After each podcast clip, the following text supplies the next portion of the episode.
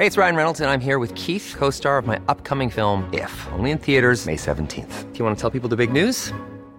All right, I'll do. Sign up now and you'll get unlimited for $15 a month in six months of Paramount Plus Essential Plan on us. Mintmobile.com slash switch. Upfront payment of $45 equivalent to $15 per month. Unlimited over 40 gigabytes per month. Face lower speeds. Videos at 480p. Active Mint customers by 531.24 get six months of Paramount Plus Essential Plan. Auto renews after six months. Offer ends May 31st, 2024. Separate Paramount Plus registration required. Terms and conditions apply if rated PG. Heraldo Radio 98.5 FM, una estación de Heraldo Media Group, transmitiendo desde Avenida Insurgente Sur 1271, Torre Carrachi, con 100.000 watts de potencia radiada. Inicia las noticias de la tarde con Jesús Martín Mendoza en Heraldo Radio.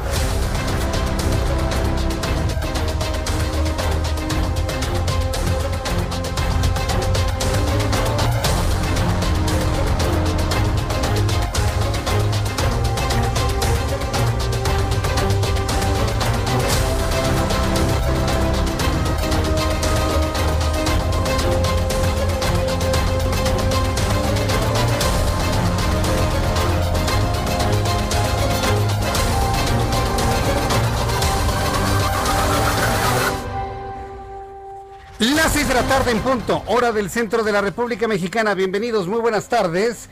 Iniciamos el Heraldo Radio con toda la información importante a esta hora de la tarde. Súbale el volumen a su radio, que le tengo la información más importante que se ha generado en este momento en todo el mundo. Así que le tendré toda la información en unos instantes. Soy Jesús Martín Mendoza y le saludo con mucho gusto y le invito para que se encuentre con nosotros con toda la información aquí en el Heraldo Radio.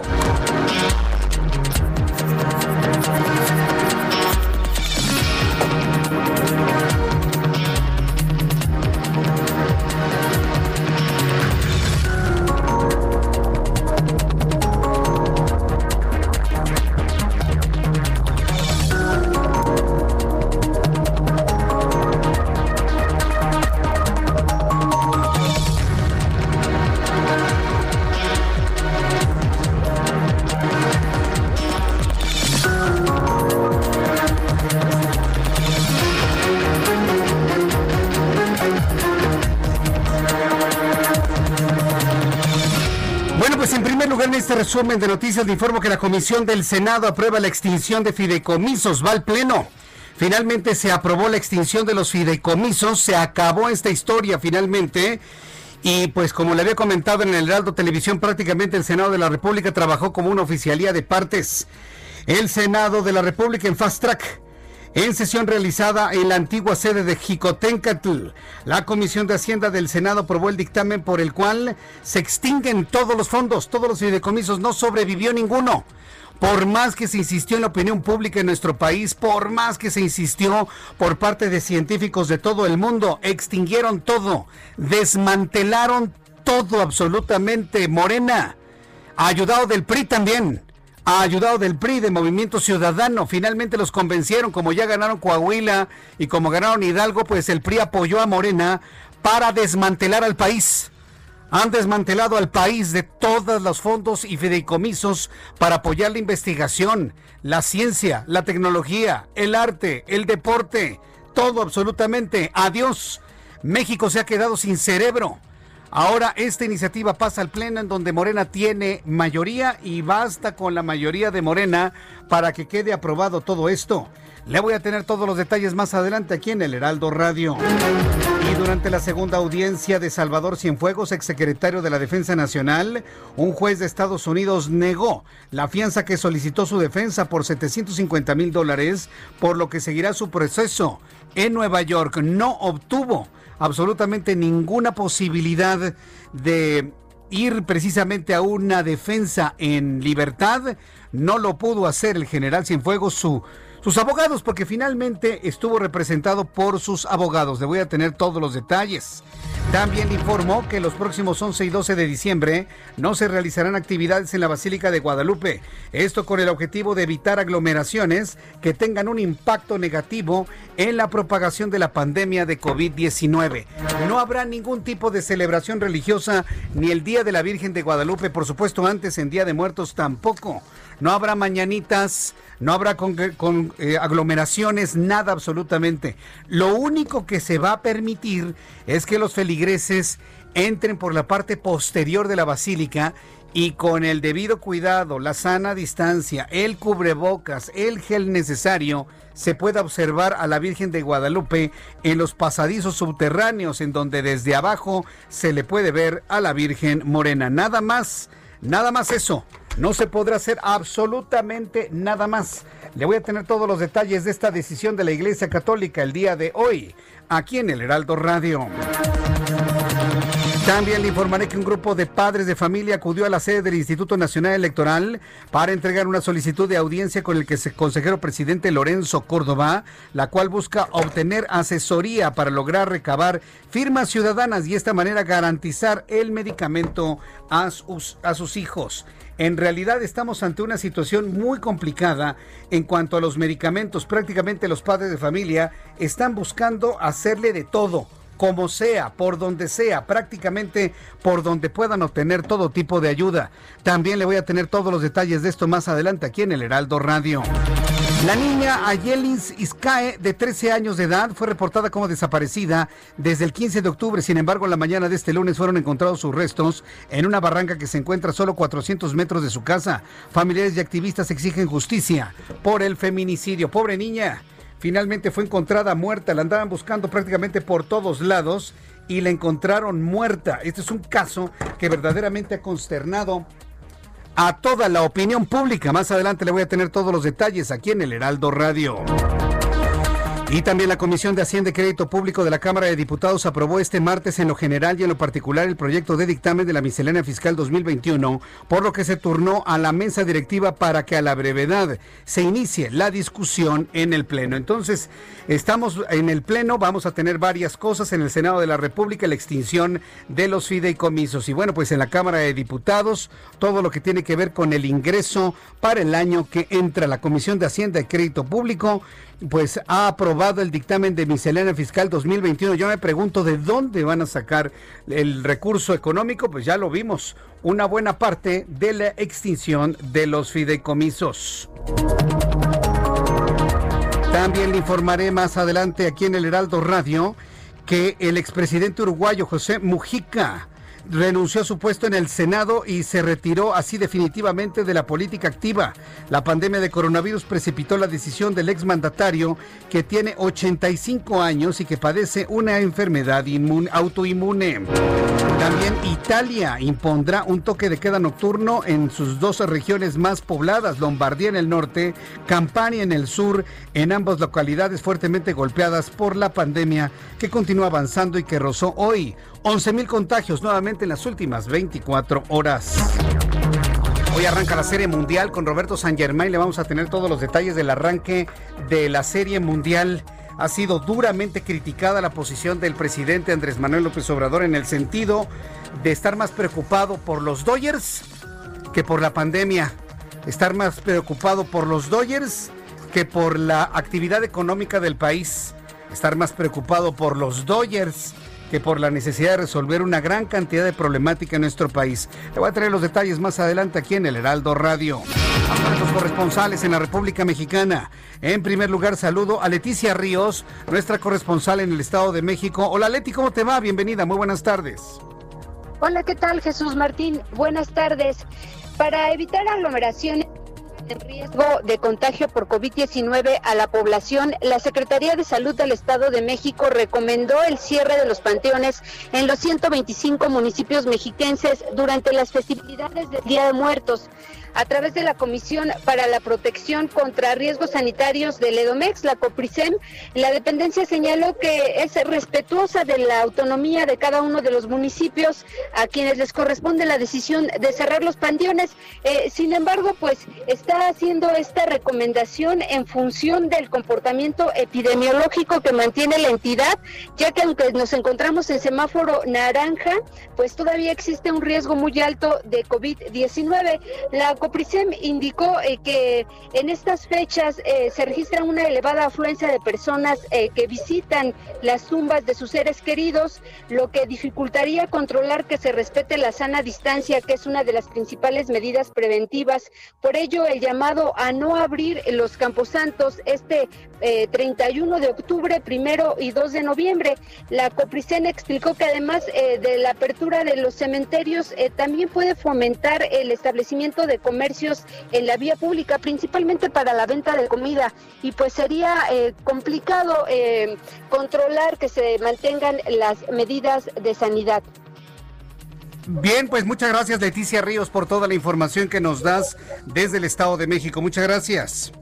Muchas gracias, Jesús Martín. Así que este Día de Muertos, 2 de noviembre, no habrá panteones prácticamente en ninguna parte de la República Mexicana. No habrá panteones, no se equivoque. No habrá panteones, tampoco aquí en la capital de la República y el Estado de México se ha sumado a esta, a esta decisión. Atahualpa Garibay es nuestro corresponsal en Baja California. Ya son 150 mexicalenses contagiados por ir de fiesta o es una boda, imagínense, una boda de un actor, por cierto, un actor local mundialmente desconocido, ¿eh? por cierto, ¿eh? ni vale la pena decir el nombre. Bueno, pues una bodita fue lo que provocó al menos 100 contagios y estas 100 personas están contagiando de manera exponencial a otras personas. Atahualpa Garibay, adelante Atahualpa. Buenas tardes Jesús Martín, buenas tardes a toda la audiencia. Efectivamente, aumentaron los contagios entre los asistentes a esta boda que se realizó el pasado 3 de octubre en un exclusivo fraccionamiento residencial de la capital del estado, allí en Mexicali. El primer corte fue de 100 personas infectadas con COVID-19, sin embargo el día de hoy se confirma que ya son 150 los mexicalenses que dieron positivos a la prueba PSR. La boda ocurrió hace 20 días, casi 20 días, entre la hija de un empresario mexicalense y como tú señalas, un actor de telenovelas que desconocíamos hasta que surgió su nombre en redes sociales. Las autoridades de la Secretaría de Salud anunciaron que van a suspender, van a clausurar el salón de fiestas donde se permitió la celebración de esta boda con 300 personas sin tomar las medidas sanitarias de seguridad correspondientes.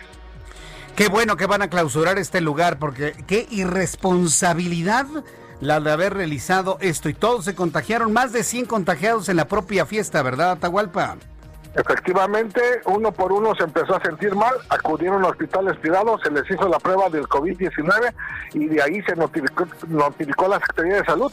El brote alcanzó los 100 y el día de hoy ya son 150, es decir, la mitad de los 300 invitados a esta boda. Muchas gracias, Tatahualpa. Que tengas muy buenas tardes. Un saludo. Un saludo. También vamos con mi compañera Claudia Espinosa, nuestra corresponsal en Puebla.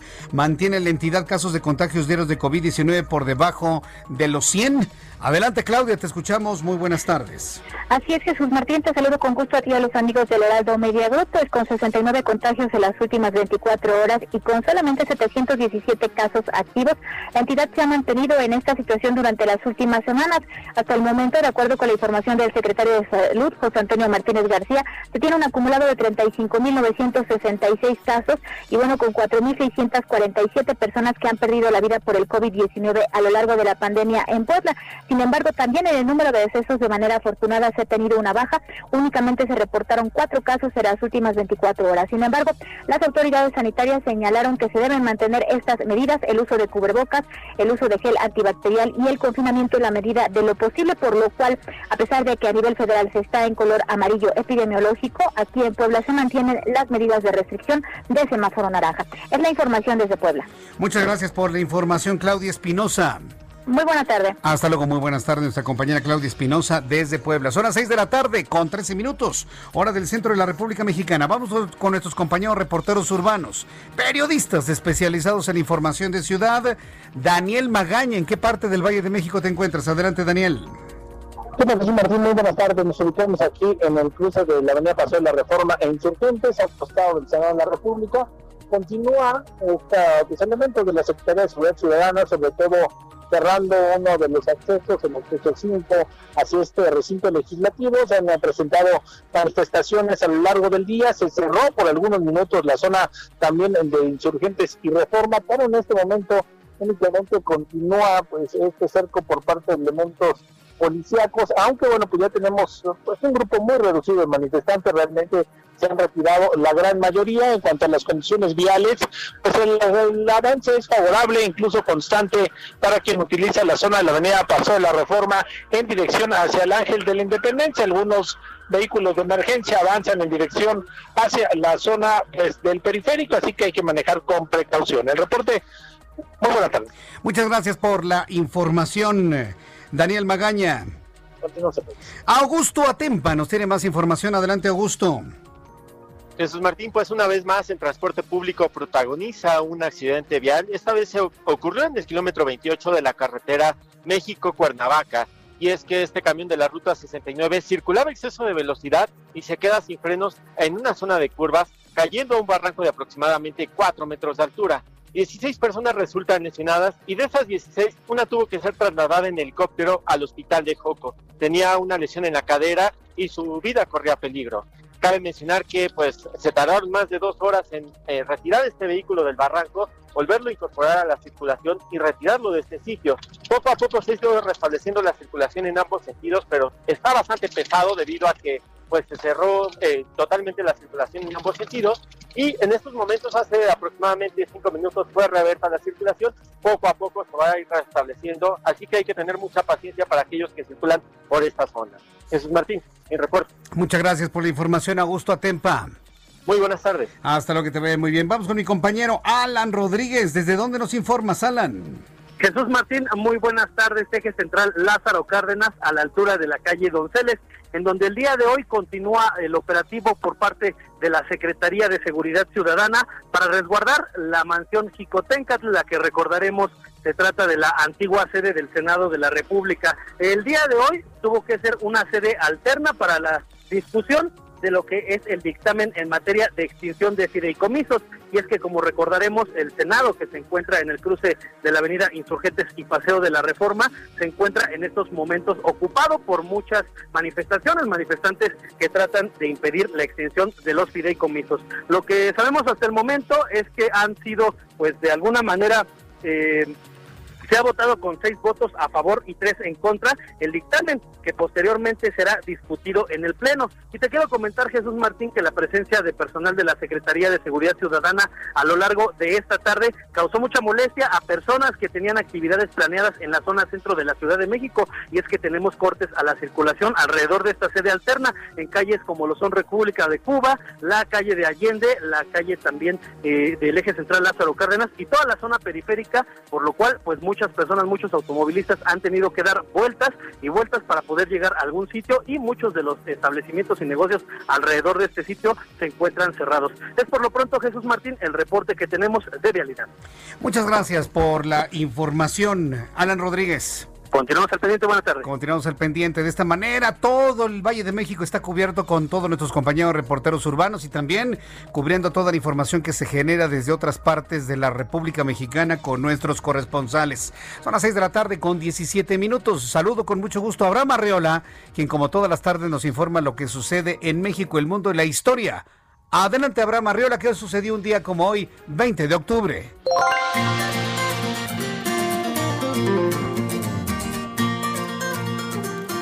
Amigos, bienvenidos. Esto es un día como hoy en la historia, 20 de octubre. 1910, en el astillero de Harland and Wolff en Belfast, es botado el barco gemelo del RMS Titanic, el RMS Olympic.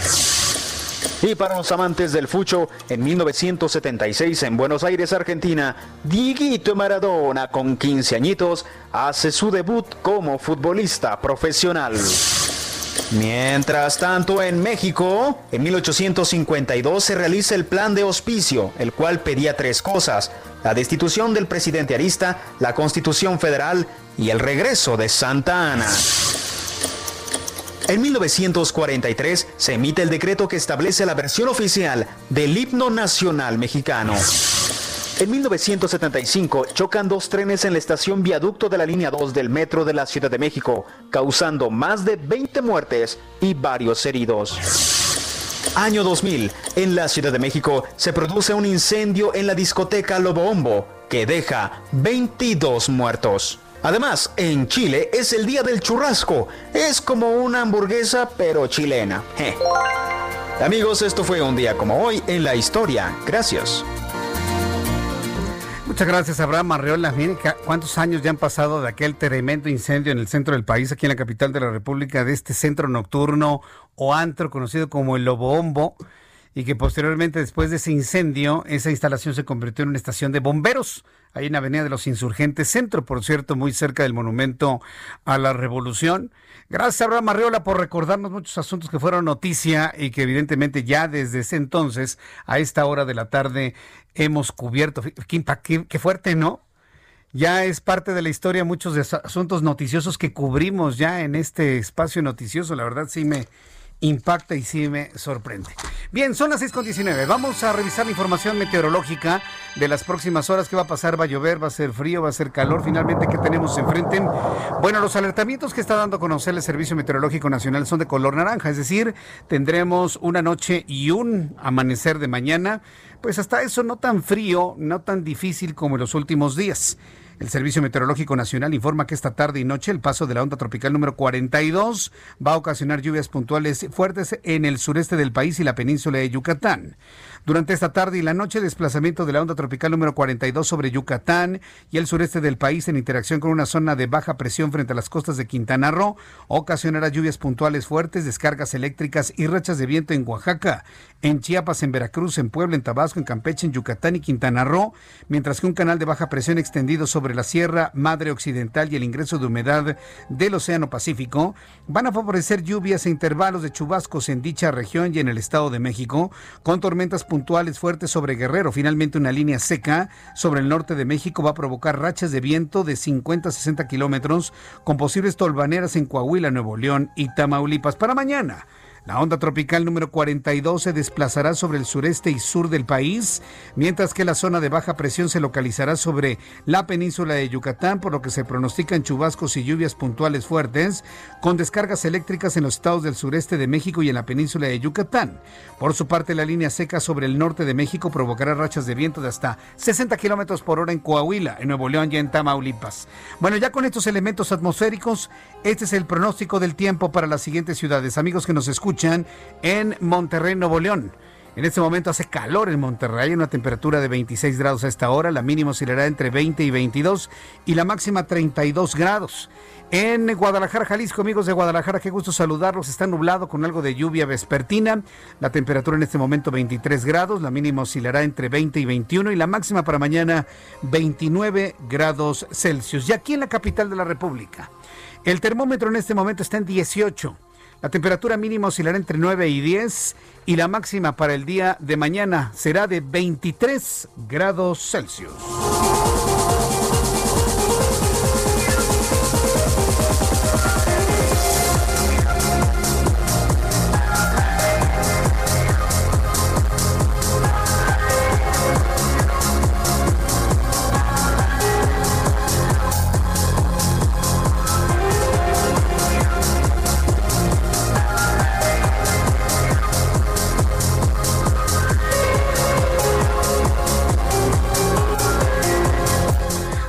Tarde con 22 minutos, las 6 de la tarde con 22. Escuche usted el Heraldo Radio en toda la República Mexicana. Quiero enviar un caluroso saludo a todos nuestros amigos que están en todo el país. Recuerde que el Heraldo Radio, como estación de radio, como marca de radio, Heraldo Radio la va a encontrar en toda la República Mexicana. En toda prácticamente. Ya nuestros amigos conductores de vehículos de autotransporte, de carga, de pasajeros ya se acompaña con las noticias del Heraldo, siguiendo todas las frecuencias en la República Mexicana a través de la red de carreteras y autopistas en todo el país. Es una experiencia verdaderamente extraordinaria. Hoy el Heraldo Radio es un grupo que aglutina más de 20 emisoras en todo el país y en el sur de los Estados Unidos. Y de esta manera, en estos minutos antes de ir a los mensajes comerciales, quiero enviar un caluroso saludo a nuestros amigos en Acapulco Guerrero, a través del 92.1 de FM. Si usted va a Ciudad del Carmen, Campeche, estamos en el 950 de amplitud modulada. También en Campeche estamos en FM, en el 101.3 de FM. En Ciudad Juárez, Chihuahua, saludos amigos en Ciudad Juárez, en el 1190 de amplitud modulada. Aquí en la capital de la República, usted lo sabe, ya conoce la frecuencia, 98.5 de FM en el 98.5 de FM en la Ciudad de México. Amigos de Colima, estuvimos allá, 104.5 de FM Heraldo Radio. Guadalajara, Jalisco, 100.3 de FM Heraldo Radio. En Gómez, Palacio Durango, muchos saludos amigos en Gómez, Durango, 104.3 de FM. Hermosillo, Sonora en el 93.1 de FM. La Paz, Baja California en el 95.1 de FM. Monterrey, Nuevo León, amigos de Monterrey. Amigos que nos escuchan en San Pedro, 90.1 de FM. Tampico, Tamaulipas, 92.5 de FM. Tapachula, en Chiapas, 96.3 de FM. Tehuantepec, Oaxaca, 98.1 de FM. En el Estado de México, estamos en el 540 de AM. Tepic Nayarit 96.1 de FM, Tijuana, Baja California 1700 de AM, Tuxtla Gutiérrez, Chiapas en el 88.3 de FM, Villahermosa, Tabasco en el 103. en el 106.3 de FM. Todas estas emisoras son Heraldo Radio, así se llaman en todo el país. Voy a ir a los anuncios y le invito para que me escriba arroba Jesús Martín MX y en YouTube Jesús Martín MX. Escuchas a Jesús Martín Mendoza con las noticias de la tarde por Heraldo Radio, una estación de Heraldo Media Group. Heraldo Radio, la HCL se comparte, se ve y ahora también se escucha.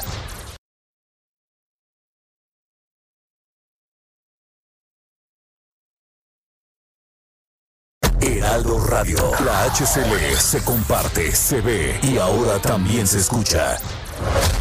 Escucha las noticias de la tarde con Jesús Martín Mendoza. Regresamos. Muy buenas tardes, amigos. ¿Cómo les va? Gracias, Jesús Martín Mendoza, por este espacio. Estamos muy contentas y agradecidas, sobre todo porque vamos a platicar sobre cómo cuidar nuestra salud. Hay que enfocarnos en eso, no hay que tener miedo, pero sí hay que ocuparnos, como bien dice Aris Chávez, representante de Productos y Tratamientos Politécnico, porque pues vamos a hablar sobre el factor de transferencia, obviamente, de este instituto. Adelante, Aris. Buenas tardes. Muy buenas tardes. Pues muchas gracias por la invitación. Gracias por permitir platicar al auditorio de temas de salud que ahora nos interesan a todos y qué bueno porque eso quiere decir que nos estamos preocupando, que nos estamos cuidando más. Eso sería lo ideal. Claro. Pero para en todos el- los que nos portamos mal, No, Aris, tú existe no. un tratamiento que nos puede ayudar a elevar nuestras defensas. ¿Por qué? Porque mira, ya resulta muy complicado quedarnos todos guardados en nuestra Ay, casa. sí. Esa es la realidad. Por eso necesitamos consumir un tratamiento que nos eleve las defensas, Sí. que nos proteja de contagios. Y el factor de transferencia que elabora el Instituto Politécnico Nacional ha resultado en toda esta época de pandemia una verdadera maravilla. Definitivamente ha hecho la diferencia entre contagiarnos o no. ¿Por qué? Porque cuando tú empiezas a tomarlo, además es un periodo corto, son de 10 a 12 días, no es invasivo, claro. no sabe a nada, puede tomarlo toda la familia, pero es muy efectivo. Usted va a tomarse una dosis diaria de factor de transferencia y va a fortalecer su sistema inmune hasta en un 470%. No solamente para personas sanas, todos deberíamos de eso sería lo ideal. Pero ¿qué pasa si tenemos una enfermedad que nos esté complicando la salud?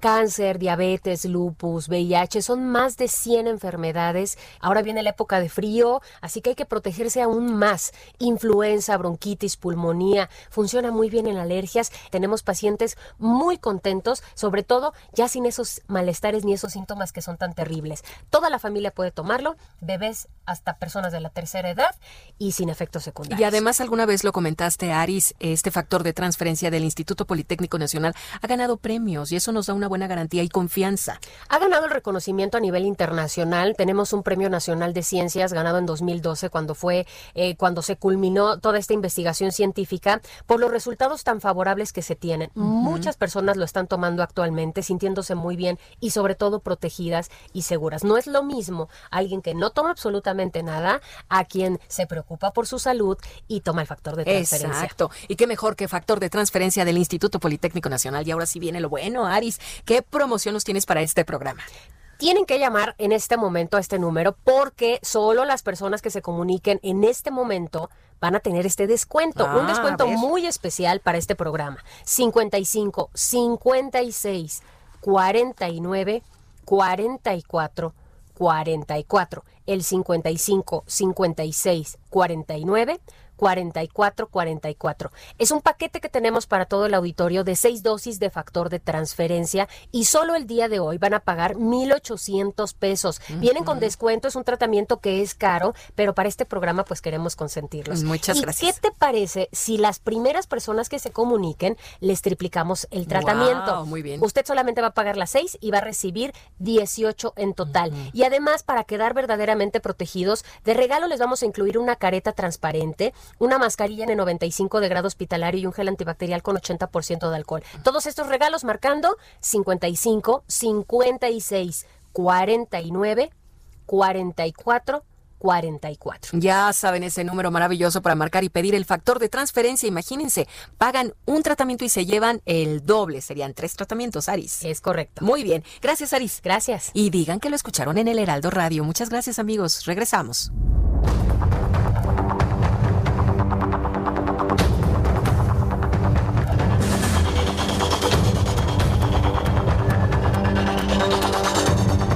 Son las 6 de la tarde con 34 minutos en toda la República Mexicana. Un enorme saludo desde el Heraldo Radio en el centro del país. Eh, quiero enviarle un gran saludo a Pablo Domínguez Garduño. Hola Pablo, tienes seis años de edad. Me escribió tu papá diciéndome que estás cumpliendo años. Felicidades, feliz cumpleaños para Pablo Domínguez Garduño, seis años. Elizabeth ES, que es una de nuestras seguidoras, una de nuestras se- seguidoras más importantes de hace mucho tiempo. Entonces, bueno, pues una gran felicitación, mi querida Elizabeth. Eh, muchas felicidades, mi querida Elizabeth. Yo, te invito a que siempre estés en contacto con nosotros y que, bueno, yo te veo todos los días acá en, en nuestro chat, en nuestro chat en línea de YouTube. Muchísimas gracias, Elizabeth S., por seguirnos y muchas felicidades, feliz cumpleaños a todas las personas que están festejando algo importante. Bien, pues vamos directamente con el tema preocupante del día de hoy. Ha quedado el país desmantelado. Eh, ha quedado completamente desmantelado, sobre todo por el asunto que tiene que ver con los fideicomisos. Eh, Misael Zavala, quien es reportero del Heraldo Media Group, nos informa que, bueno, pues esta historia no se ha acabado, pasa al Pleno, pero pues en el Pleno la mayoría es morenista. Y como los diputados y senadores de Morena están temerosos de que le saquen sus trapitos al sol, pues no les queda otra más que decir sí a lo que les digan que deben decir que sí, ¿verdad? Sí, porque es, es ¿por qué cree usted que los ministros, magistrados hacen lo que les dicen? Pues porque los tienen amenazados. Mira, si tú no dices que sí, te cae la unidad de inteligencia financiera, así de fácil. Bueno, pues como seguramente algunos tienen cola que les, les pisen, pues sí, sí, yo hago lo que usted me diga. ¿Dónde digo que sí a, la cancelación de fideicomisos aquí? Ah, voto a favor. Pues así están.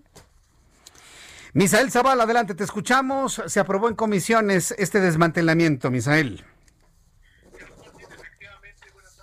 Del auditorio, pues hace unos momentos, eh, con seis votos a favor y tan solo tres en contra, se, legó- se logró destrabar ya esta eh, extinción de fideicomisos, el proceso legislativo que estaba trabado desde el día de ayer, ya que la Comisión de Asuntos Legislativos eh, segunda, pues logró el quórum de nueve senadores y también pues logró ya eh, discutir este tema en esta comisión y bueno se avaló con el con la votación a favor de eh, con seis votos todos de ellos morenistas tres votos en contra de Miguel Ángel Mancera del senador Mario Zamora del PRI así como del senador Dante Delgado de Movimiento Ciudadano y es que desde la tarde de la, tarde de ayer esta comisión había podido avanzar en esta eh, extinción de 109 fideicomisos debido al bloqueo que persiste aquí en el Senado de la República en la sede legislativa eh, de por parte de eh, familiares de víctimas de científicos de investigadores de muchas personas pues que se han manifestado y han mantenido un plantón toda la madrugada para tratar de frenar estos fideicomisos. Los senadores pues se fueron a una sede alterna a la antigua casona de Jicotencatl, la antigua casona del Senado de la República en el centro histórico y donde pues también se vio al menos unos 400 policías resguardando esta sede para evitar que llegaran los manifestantes. Es así como en una hora aproximadamente, pues ya se avaló esta eh, extinción de fideicomisos en comisiones. Ahora alrededor de las 7 de la noche están citados los senadores ahora en el Pleno, en Jicotenca mismo también, donde, bueno, pues eh, también intentarán discutir este, este tema y también pues habrá mayoría de Morena y de sus aliados para tratar pues de eh, aprobarlo ya en el pleno y que sea pasado al ejecutivo federal para su publicación en el diario oficial de la Federación. Eh, hace unos momentos igual el senador Ricardo Monreal, coordinador de los senadores morenistas, pues afirmó que hay cuatro senadores de Morena que están en contra. Estos, estos serían eh, Ifigenia Martínez, Armando Guadiana, Ricardo Agüet y Celeste, quien es eh, la senadora Celeste es quien eh, suple a la senadora Citlali Hernández, quien se fue allá como secretaria electa de Morena. Entonces, eh, dice que a pesar de estas, digamos, estos votos en contra de Morena, pues van a intentar aprobar esta, esta extinción de fideicomisos en el Pleno y bueno, se espera que sea una, un debate largo el que se dé aquí en Jicoténcatl y alrededor de la madrugada pues ya se estaría votando eh, en lo general y en lo particular este tema, Jesús Martín. Bien, correcto, pues eh, yo creo que el asunto está cantado, ¿no? Yo creo que ya en el, en el Pleno la oposición no tiene absolutamente nada que hacer, ¿verdad? Así es, e incluso hace unos momentos eh, senadores del PAN, de Acción Nacional, pues se tendieron ahí afuera de la antigua casona de Jicotencatl en el en el pavimento diciendo que pues prácticamente los está atropellando Morena con esta desaparición de los fideicomisos porque saben que pues no tienen los votos suficientes para frenar esta extinción y que Morena pues los va a mayoritar sí o sí en esta en estas en esta reunión que tendrán en esta sesión del, del pleno del Senado. Jesús Martín en esta sede alterna vaya.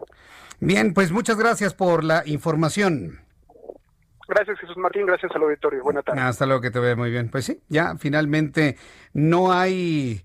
No hay manera, no hay forma de dar marcha atrás a esto. Ya la denuncia, la denuncia, evidentemente que están haciendo los grupos en contra de esto, pues quedará en el olvido, quedará en el aire. La petición, exigencia que están haciendo los científicos del mundo, pues se quedará ahí. ¿Que qué pueden hacer? Nada. Nada, nada, nada, nada, nada, nada. Son asuntos de decisión única y exclusiva de México. No se puede hacer absolutamente nada. Si México decide desmantelar completamente toda su infraestructura de apoyos económicos a la investigación, ya lo hicieron. ¿Por qué lo están desmantelando? Porque necesitan dinero. No van a tener dinero en la ley de ingresos porque el país está quebrado. El país está quebrado. ¿Por qué está quebrado? Pues por la pandemia. Porque se tuvo que parar todo. Y le voy a decir una cosa, ¿eh? si las cosas siguen como van, México no va a tener otra alternativa que en noviembre o en diciembre volver a paralizar todo el país debido al incremento de los casos de COVID-19. Y cuando un país se paraliza, ¿qué sucede? No hay empresas, no hay ventas, no hay nada, y una empresa o quiebra o no tiene posibilidad de pagar impuestos corre empleados y si el empleado se queda sin trabajo, ¿acaso paga impuestos? ¿Acaso pagamos impuestos al consumo? Eso sí, pagamos el IVA. Pero impuestos sobre la renta, se derrumba la captación de impuestos sobre la renta.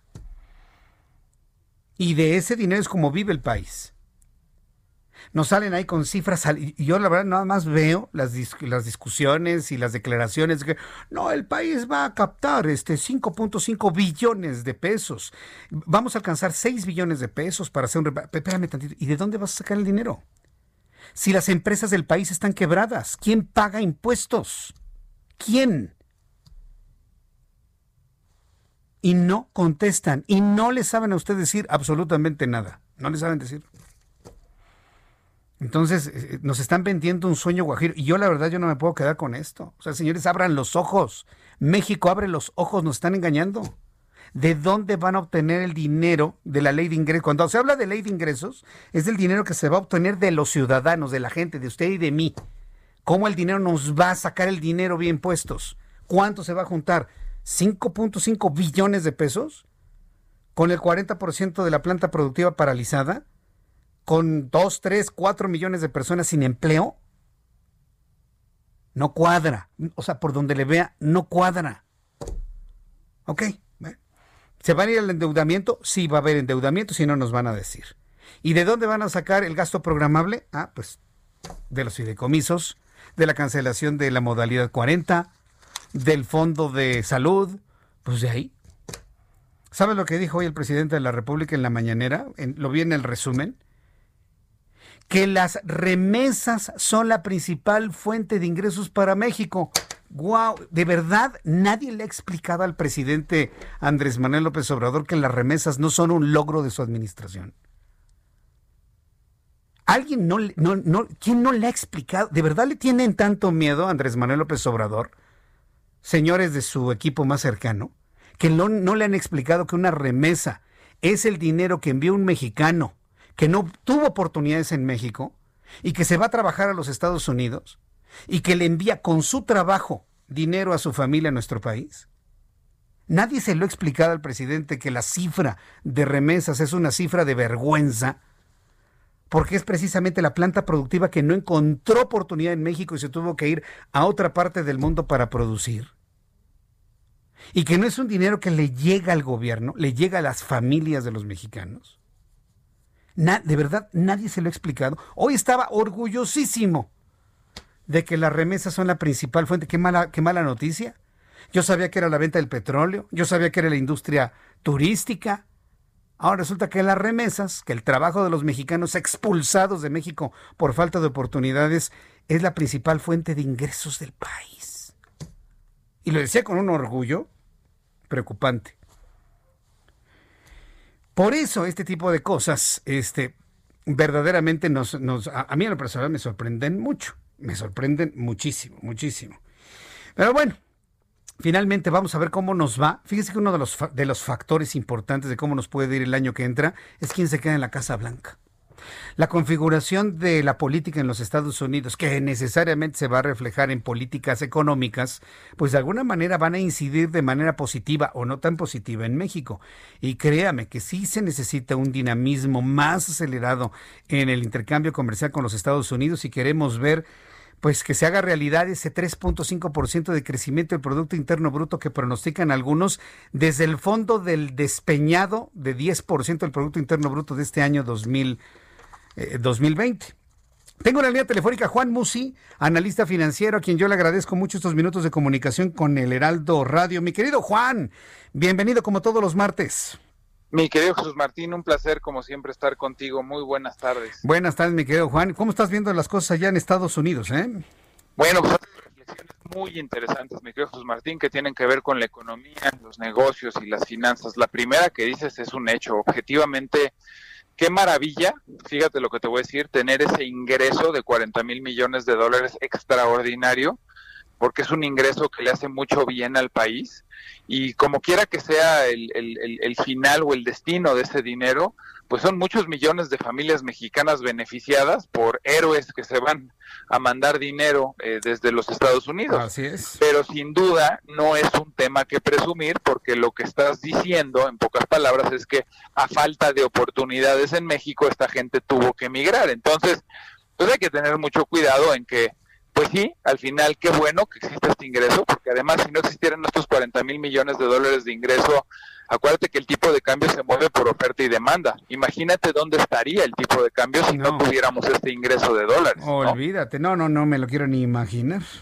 Entonces, al final, eh, en las sumas y restas del país, este ingreso es ya el más importante y también, como bien decías, eh, yo creo que tú eh, fuiste o quisiste o, quieres ser economista en tu otra vida, pero pues sí, el chiste de una economía más saludable sería que los ingresos fueran primordialmente por otros conceptos, por exportaciones, por también si tuviéramos un país competitivo en materia energética por ingresos petroleros, por supuesto que también por, por, por la industria turística, que tuviéramos, si fuéramos una potencia mundial, que garantizara seguridad y otras muchas cosas que evidentemente hoy no podemos garantizar y que ese ingreso también se ha caído dramáticamente, ¿no? Entonces, pues sí, ojo que eh, el hecho de que este sea hoy el ingreso más importante, pues creo yo que al final no es digno de presumir, insisto, qué bueno que lo tenemos, qué maravilla que sean 40 mil millones de dólares, pero ojo cuando nos pavoneamos o nos sentimos orgullosos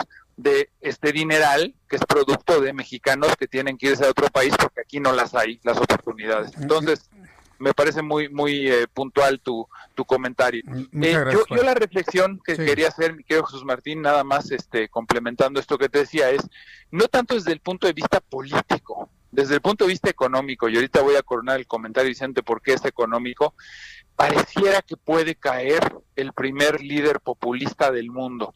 Pareciera que estamos viendo cómo después de que el mundo decidió y optó por brincar al vacío, hace aproximadamente cuatro o cinco años en promedio, si tú te pones a revisar en el mundo los líderes que gobiernan, que enfrentan países poderosísimos, naciones como el Reino Unido, Italia, eh, el caso de Francia, déjame situar a Macron. Macron me parece pues al final un cuate bastante preparado y competente, no era un político de toda la vida, en ese sentido sí se vale decir que Macron no era un político y también por eso es que en Francia optaron por él, pero cuando pensamos en un Boris Johnson, cuando pensamos en un Donald Trump, cuando pensamos en un Bolsonaro, cuando pensamos en un Pedro Sánchez en España, cuando pensamos en un Beppe Grillo en, en, eh, se llama se llama Beppe Grillo, porque parece, que dije Pepe Grillo, pero bueno, se parece mucho Beppe Grillo en Italia, pues pareciera que el mundo prefirió eso a la política tradicional, a los políticos de siempre. Y desafortunadamente este hartazgo de la clase política de siempre, un hartazgo que tiene como común denominador corrupción, impunidad, incompetencia, ausencia de logros, falta de visión de largo plazo. Es un común denominador que si te pones a ver, compartimos en todo el mundo, preferimos brincar al vacío y votar, permíteme la expresión en muchos casos, por payasos que no tenían ni, ni siquiera preparación académica para que encabezaran proyectos de nación, con tal de que no salieran los políticos de siempre. Cuando te digo que está a punto de caer el primero, y no lo puedo asegurar todavía, pero es muy probable, me refiero que está a punto de caer Donald Trump, ni más ni menos. En un par de semanas podríamos tener esta confirmación. Eh, y, me parece importante que sienta un precedente como el mundo poco a poco quizá regresaría a la política tradicional, pero con una gran diferencia. Después de haber pasado por un proceso como este, Jesús Martín, que ha sido doloroso para todo el mundo, creo que sí estamos en posibilidades de demandar políticos, pero de mucho mejor preparación, nivel y mayor calidad a los que estábamos acostumbrados. Pareciera que era necesario pasar y vivir lo que estamos viviendo en muchos países para luego tener esa madurez de poder elegir a mejores líderes en el futuro. Y no sé si valga la pena, porque ahí es donde te digo que yo no soy politólogo, ni es mi materia, ni me quiero meter ahí, pero analizar si lo que pasó de entrada por ejemplo, en las elecciones en Hidalgo y en Coahuila, ya empiezan a reflejar este hartazgo de ese cambio tan abrupto por el que apostamos muchos países y que estamos regresando. ¿Cómo lo quieres ver? Un poco como lo de las remesas. ¿Es bueno o malo que el PRI regrese? ¿Es bueno o malo que los políticos de siempre regresen? ¿Y con quién va a regresar? ¿Y por qué ganó el PRI? ¿Por qué arrasó en esos estados? Valdría la pena detenerse y analizarlo. Pero al final, más que político, quiero hacer económico y financiero este comentario porque quien decide el rumbo económico y financiero de un país, el desarrollo, el bienestar, la creación de empleos, la derrama y la planeación y visión de largo plazo, son los líderes políticos. Entonces, imposible desvincular o separar a la política de la economía y de las finanzas. Por eso al final yo digo, ojalá y en las intermedias no seamos tan apáticos y salgamos a votar, porque también las encuestas muchas veces nos engañaron en el Brexit la gente se confió y como no salió a votar porque no se iban a salir, pues resulta que los que sí querían salirse son los que sí salieron. Cuando Trump iba contra Hillary, resulta que los que querían que Trump ganara sí salieron y los de Hillary se confiaron. Puede pasar de lo mismo ahora a los que están con Biden, ¿eh? Confiarse y decir, no, pues va nueve puntos arriba en las encuestas, pues ya para qué salgo a votar. Ojo, ¿eh? Hay ese riesgo.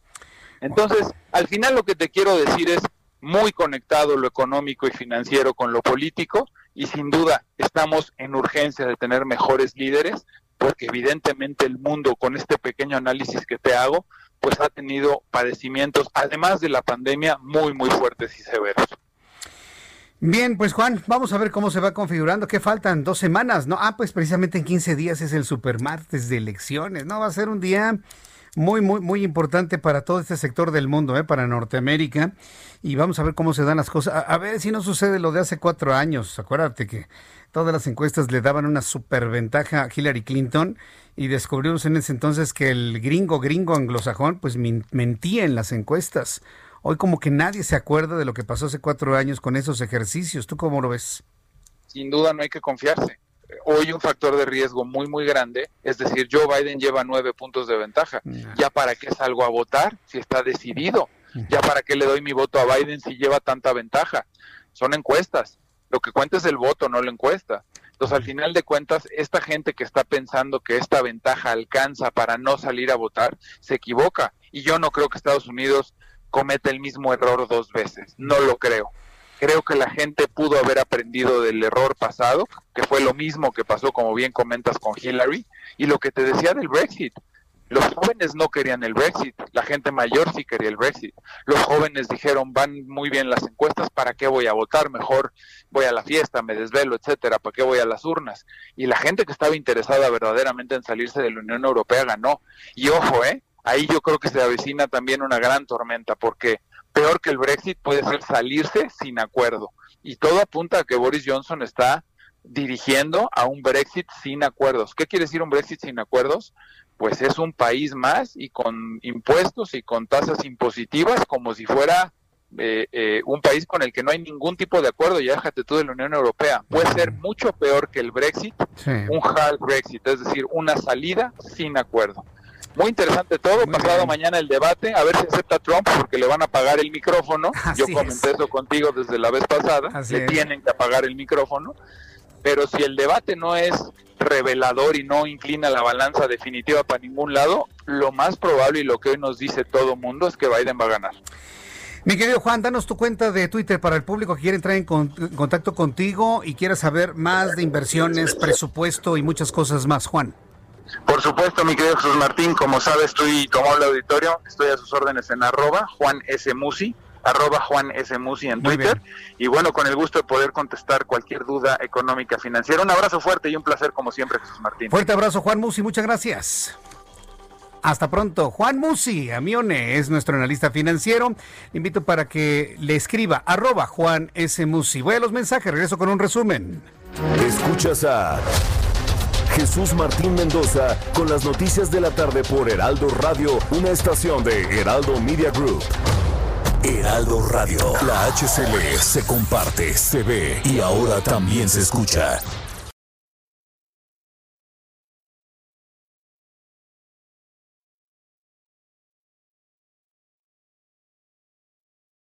Heraldo Radio, la HCL se comparte, se ve y ahora también se escucha. Escucha las noticias de la tarde con Jesús Martín Mendoza. Regresamos.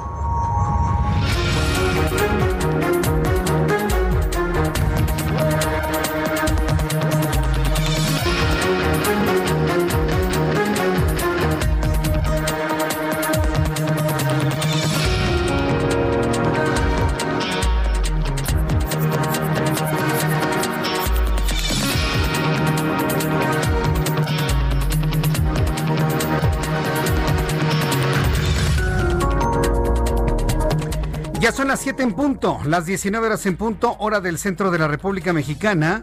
Le presento un resumen con las noticias más importantes a esta hora de la tarde.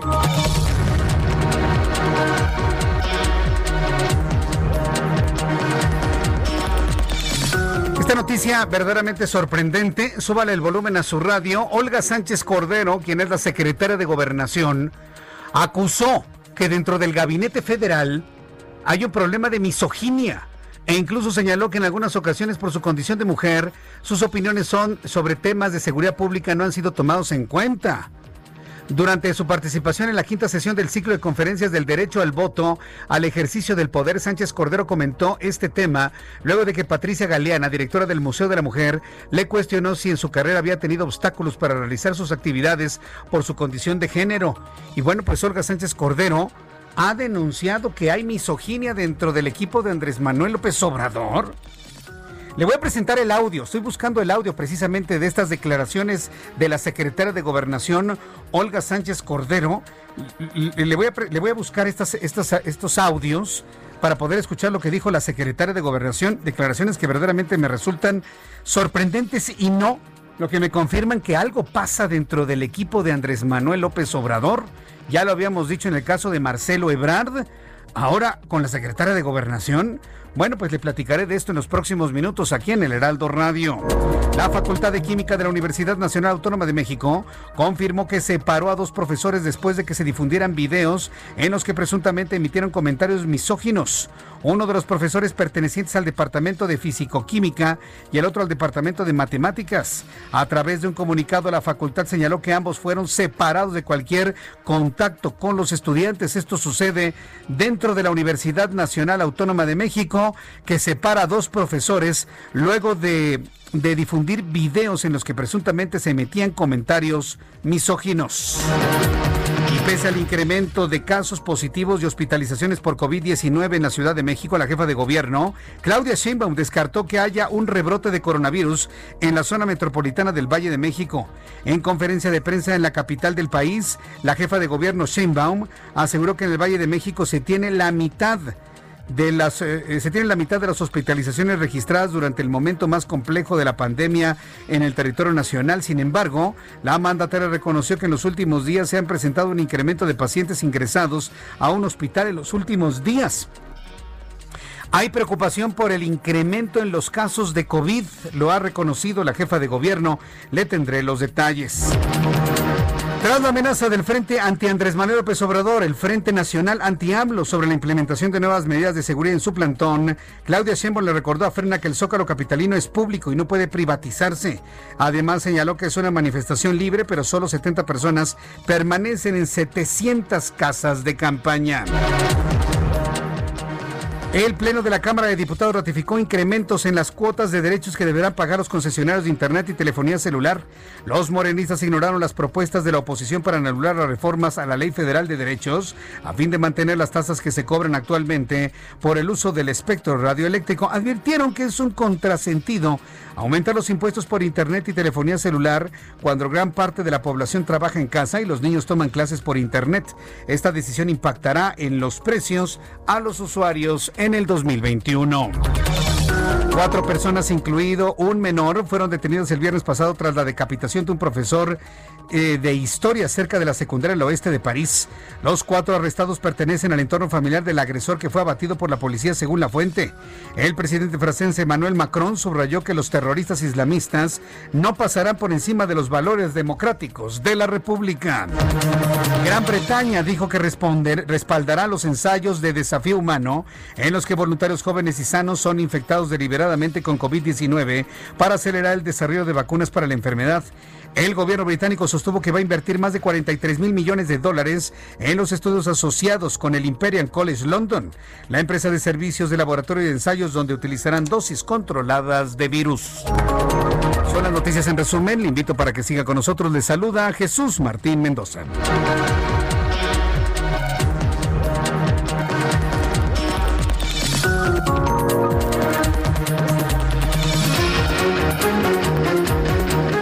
Las 7 con 6, las 19 horas con 6 minutos, hora del centro del país. Escucha usted el Heraldo, Radio en todo el país. Soy yo, Jesús Martín Mendoza, y le saludo siempre con muchísimo gusto con las noticias a esta hora de la tarde. Y le doy la más cordial bienvenida a las personas que por primera vez nos están escuchando, que llegaron a esta frecuencia del Heraldo Radio en cualquier parte de la República. Dicen, ¿quién es este señor que está dando las noticias? Me presento, soy Jesús Martín Mendoza y desde hace más de 17 años le doy a conocer las noticias a esta hora de la tarde en toda la República Mexicana. Vamos con nuestros compañeros reporteros urbanos, periodistas especializados en información de ciudad. Empezamos con Daniel Magaña. Adelante, Daniel. Buenas tardes. ¿Qué tal, Jesús Martín? Muy buenas tardes. Pues ya eh, concluye prácticamente la actividad comercial en la zona centro y dos de las vialidades que se ven afectadas por este incremento en esta actividad vial es la zona de Doctor Río de la Loza, en donde se están realizando obras todavía de introducción de una red hidráulica, también se están haciendo adecuaciones en las banquetas, la reducción de un carril pues genera complicaciones a partir de la zona de Cuauhtémoc y ya está la zona del eje central Lázaro Cárdenas, a partir de aquí el avance mejora para desplazarse hacia la zona de la calzada San Antonio. Esta última vialidad también con aumento en el tránsito vehicular en dirección hacia la zona de viaducto, en la medida de lo posible utilizar la zona del anillo de circunvalación y posteriormente la avenida Andrés Molina Enrique son una buena opción para los automovilistas que se trasladan hacia la zona sur de la ciudad. El reporte, muy buenas tardes. Gracias, muy buenas tardes. Gracias, eh, Daniel Magaña.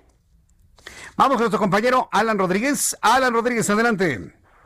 Jesús Martín, muy buenas tardes. En estos momentos tenemos presencia de manifestantes. Se trata de 150 integrantes del colectivo Zapata Vive, los cuales están manifestando afuera de las instalaciones de la Secretaría de Gobernación, esto es en la calle de Abraham González, entre General Prim y la calle de Atenas. Quiero comentarles que ellos están exigiendo la libertad de la defensora de los derechos humanos, Kenny Hernández, quien fue detenida injustificadamente la noche del domingo en el estado de Oaxaca. Es por este motivo que se encuentran gritando sus consignas afuera de la Secretaría de Gobernación y se espera que sean en una que tengan una reunión con autoridades de esta dependencia. Es el reporte que tenemos al momento, por lo cual se encuentra afectada la habilidad de Abraham González para nuestros amigos que se dirigen hacia la zona de la Avenida Morelos. Gracias por la información, Alan Rodríguez. Entonces, al presidente Jesús Martín, buenas tardes. Hasta luego, muy buenas tardes. Son las 7.08, las 19 horas con 8 minutos, hora del centro de la República Mexicana.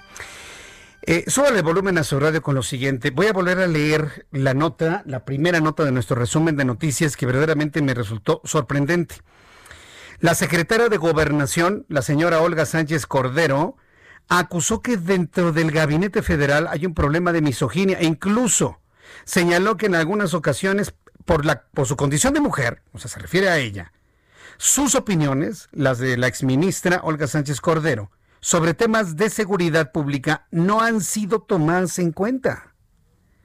Durante su participación en la quinta sesión del ciclo de conferencias del derecho al voto, ejercicio del poder, Sánchez Cordero comentó este tema luego de que Patricia Galeana, directora del Museo de la Mujer, le cuestionara si en su carrera había tenido obstáculos para realizar sus actividades por su condición de género. Eh, Orlando Oliveros, nuestro compañero productor, tiene ya precisamente el audio de la secretaria de Gobernación. A ver, súbale el volumen a su radio, vamos a escuchar lo que dijo en esta exposición la propia secretaria de Gobernación, Olga Sánchez Cordero. Por supuesto que dentro del gabinete, inclusive hoy en día, hay temas de misoginia muy considerables. Desde luego. Inclusive en estos gabinetes de seguridad exclusivamente de varones, en donde en ocasiones mi opinión, y digo no por el presidente, al contrario, el presidente siempre me ha dado un lugar, pero entre los miembros, una participación mía podría inclusive no ser tomada en consideración en ese momento, aunque yo tuviera la razón y aunque estuviera aportando algo importante. Por supuesto que ha habido obstáculos. Por supuesto que ha habido exclusión.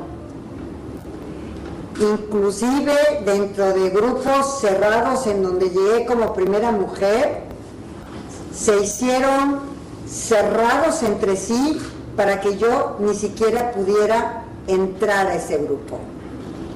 Bloqueada, totalmente bloqueada. Este sistema patriarcal, esta construcción patriarcal de la diferencia entre la masculinidad y la feminidad, en esta diferencia política, es precisamente la diferencia entre la libertad y el sometimiento.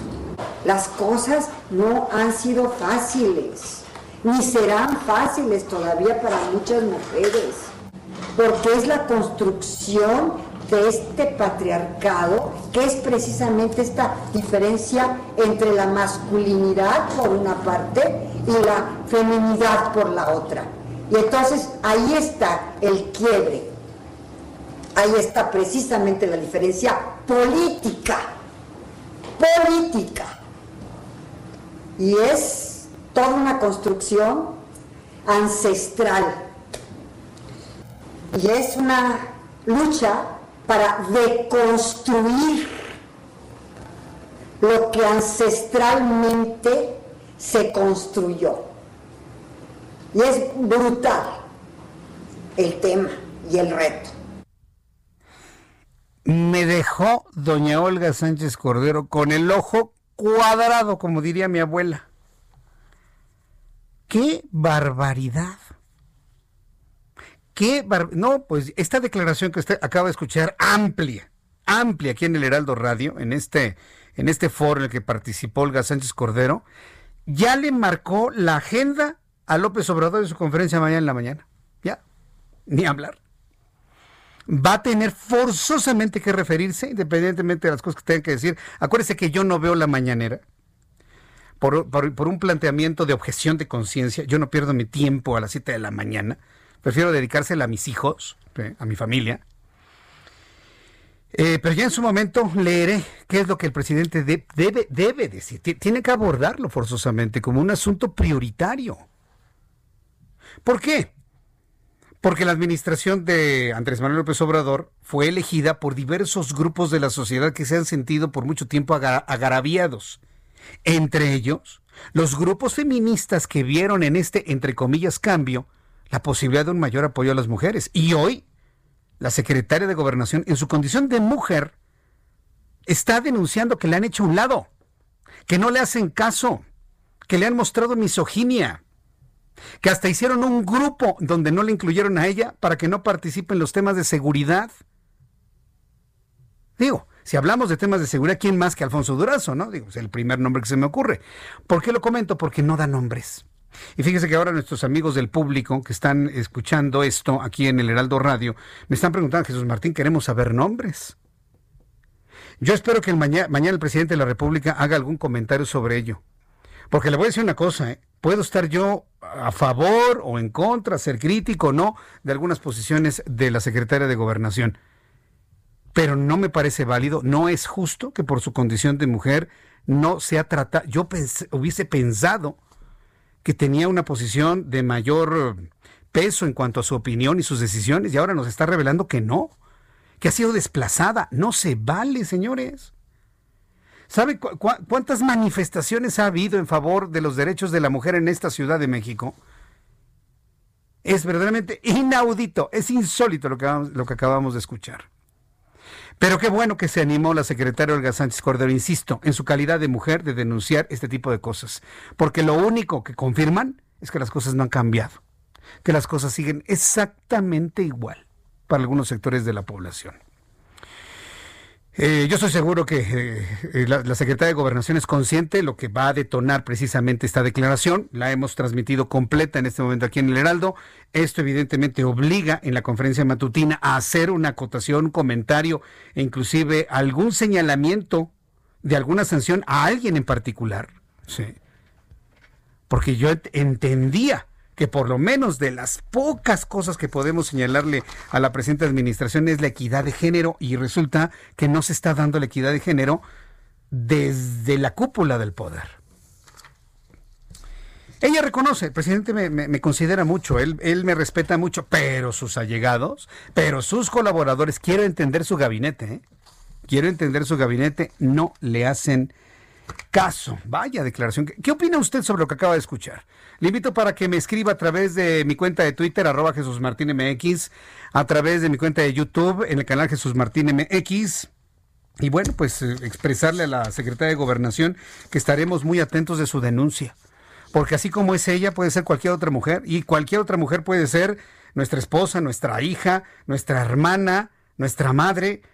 Y creo que a nadie nos va a gustar que alguna de las mujeres de nuestra familia la desdeñen así como así. Entonces estaremos muy atentos del, del puerto en el que llegue esta denuncia que me pareció, bueno, puntualísima, justísima, y pues yo espero que la integren, ¿no? A la secretaria, ¿no? Por el principio que han planteado de equidad de género, que me parece que es de lo, vaya, pues, de lo más rescatable que habíamos escuchado en la presente administración y ahora resulta que parece que no es así.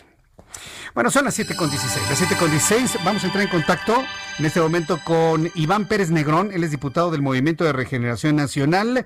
Eh, diputado Iván Pérez Negrón, me da mucho gusto saludarlo, bienvenido. Hola Jesús Martín, buena noche a ti y a todo tu auditorio. coméntenos cómo va este tema de la ley de disciplina financiera, ¿en qué consiste? Fíjate que fue un tema que se estuvo consensuando con todas las fuerzas políticas, Jesús Martín, en la idea de atender algunas de las inquietudes, de las solicitudes que directamente gobernadores de las entidades federativas habían estado planteando para efectos de tener mayores márgenes de maniobra y enfrentar de manera más eh, decidida y con mayor eh, con mayores recursos el tema de la pandemia del COVID-19.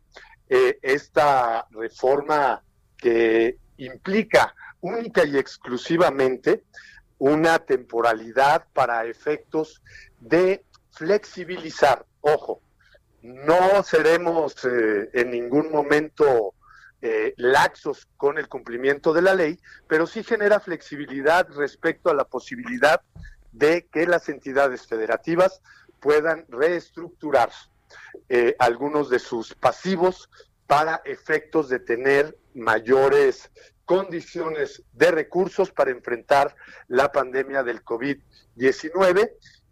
quiero decirte, Jesús Martín, que es una eh, reforma importante en la coyuntura que está viviendo el país, pero obviamente se seguirán eh, respetando los mandatos que inhiben la posibilidad de que las entidades federativas se puedan endeudar de manera irresponsable eh, con el pretexto, bueno, de la crisis sanitaria y económica que está viviendo el país. Bien, pero digamos, al contribuyente, al contribuyente que pagamos impuestos todos los meses, eh, ¿esto en qué nos beneficia o en qué nos perjudica? ¿Qué nuevas reglas nos, nos impondría esta ley de disciplina eh, financiera? No, es fundamentalmente mm. para los gobiernos subnacionales. Ah, Jesús Martín, te doy un dato eh, que es además muy importante. Uno de los principales candados de la ley de disciplina financiera para las entidades federativas era que una vez aprobado el presupuesto de egresos de cada entidad, ya no podían eh, generar ningún tipo de movimiento o adecuación presupuestaria en materia de servicios personales. Con esta reforma que el día de ayer se aprobó en diputados, ahora podrán las entidades eh, federativas poder hacer adecuaciones con la posibilidad de contratar más médicos y mayor personal en materia de seguridad únicamente, es decir, no hay una apertura total a el incremento en gasto corriente, simple y sencillamente se garantiza la posibilidad de que para enfrentar la crisis eh, eh, sanitaria y económica, bueno, pues puedan hacer uso de esas adecuaciones presupuestarias, por decir un ejemplo. Ya, ya, ya, ya lo comprendemos. ¿Sabe a mí lo que me, lo que me preocupa? No, nada más a mí, a muchos nos preocupa. ¿De dónde va a salir la lana? Eh? ¿De dónde va a salir el dinero? Diputados, si el país prevé una contracción del Producto Interno Bruto del 10% y apenas el año que entra podría tener una recuperación de 3.5 desde el fondo de la pérdida del 10%, ¿de dónde va a salir la lana? Eh? Si hay empresas que no van a pagar impuestos y personas que están sin trabajo que no pagan impuestos, ¿cómo le van a hacer? ¿De dónde va a salir? A ver, te comento y qué bueno que me haces ese señalamiento. No hay ningún impacto en términos presupuestales con esta reforma a la ley de disciplina financiera. Ayer en la intervención del diputado Carol Altamirano y la de un servidor lo dejamos muy claro. Esto no tiene impactos en los presupuestos ni en el actual ni en el que viene para el ejercicio fiscal 2021. Lo que se establece es la posibilidad, reitero, de que los gobiernos subnacionales puedan generar reestructuraciones de sus pasivos para tener mayor flexibilidad y no tener la presión del el pago justamente de esos pasivos y poder liberar recursos que les permitan enfrentar la pandemia. Es decir, no es un tema de recursos adicionales que se estarán inyectando a las entidades federativas. Vamos a entrar apenas, Jesús Martín, eh, pasando la aprobación del paquete fiscal 2021. Ahorita estamos justamente en la discusión de la miscelánea fiscal que aprobamos en la Comisión de Hacienda, viene la ley de ingresos y pasaremos posteriormente, en unos días, a la discusión del presupuesto de egresos de la Federación que planteó el gobierno que encabeza Andrés Manuel López Obrador. Bien, pues el diputado Iván Pérez Negrón, yo le agradezco mucho que me haya tomado la llamada telefónica el día de hoy. Seguimos en contacto para una oportunidad futura. Le mando un fuerte abrazo, diputado, que le vaya muy bien. Gracias, Jesús Martín. Un abrazo a ti y a todos los radioescuchas. Hasta luego, que le vaya muy bien. Es el diputado de Morena, Iván Pérez Negrón. Son las 7 con 22. Las 7 con 22 horas del centro de la República Mexicana. Muchas gracias por sus llamadas, por sus comentarios, sobre todo por sus... Eh, opiniones a través de Twitter, arroba Jesús Martín MX. lo prometido, ¿eh? Juan Musi en su cuenta, arroba Juan S. Musi, arroba Juan S. Musi, está contestando todas las inquietudes del público que le hacen llegar. Hace unos instantes acaba de subir un video en torno al optimismo, en torno a los estímulos en los Estados Unidos. Está hablando de los reportes trimestrales que están en un, en un parámetro de decepción. Eh, habla de lo que sucederá mañana con miembros de la Fed, eh, jueves de inflación en México y bueno, pues todas las expectativas. Se lo estoy compartiendo a través de Twitter, arroba Jesús Martín MX, arroba Jesús Martín MX. Gracias Moisés Aguilera Rebollo.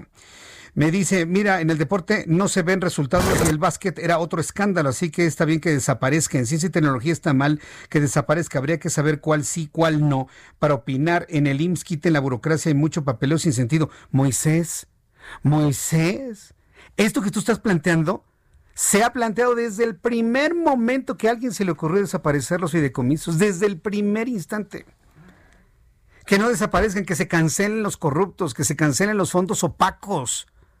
Pasaron por tijera a todos, Moisés, y se dijo, no nada más aquí en televisión, mis colegas de otros medios de comunicación, analistas financieros, económicos, expertos en seguridad, expertos anticorrupción, se los dijeron al derecho y al revés, les importó un comino. Y cuando la clase política no hace caso a lo que dice la sociedad, estamos perdidos. Supuestamente ellos son nuestros representantes y no se manejan como nuestros representantes, Moisés. Se manejan como si no tuviesen que darle ninguna explicación a nadie. Todos lo dijimos, Moisés. Lo que tú estás planteando se mencionó hasta la saciedad. Cancelen los corruptos, cancelen los fideicomisos opacos, que se haga una auditoría a todos, pero no los cancelen. Ah, no, pues cancelaron a todos desde la raíz, sin importar ningún análisis.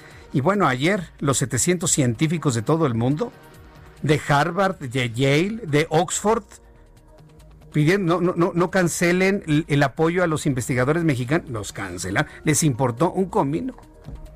Entonces, ¿qué, te digo, Moisés? Se dijo, claro que se dijo. Marco Coello ya me envió los, eh, los avances de coronavirus. Muchas gracias, eh, Marco Coello. Además, me mandó la gráfica que presentó la Secretaría de Salud donde se ve un repunte en los contagios. Voy a los anuncios. Escríbame a través de YouTube en mi canal Jesús Martín MX. Escuchas a Jesús Martín Mendoza con las noticias de la tarde por Heraldo Radio, una estación de Heraldo Media Group. Heraldo Radio. La HCL se comparte, se ve y ahora también se escucha.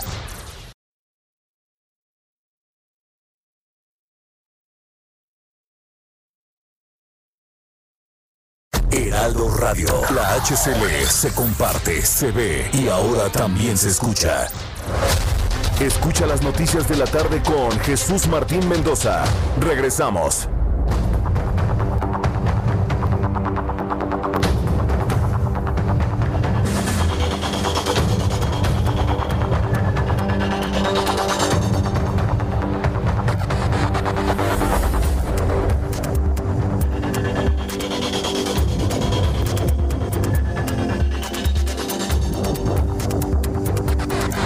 Siete y media, las 19 horas con 30 minutos, hora del centro de la República Mexicana.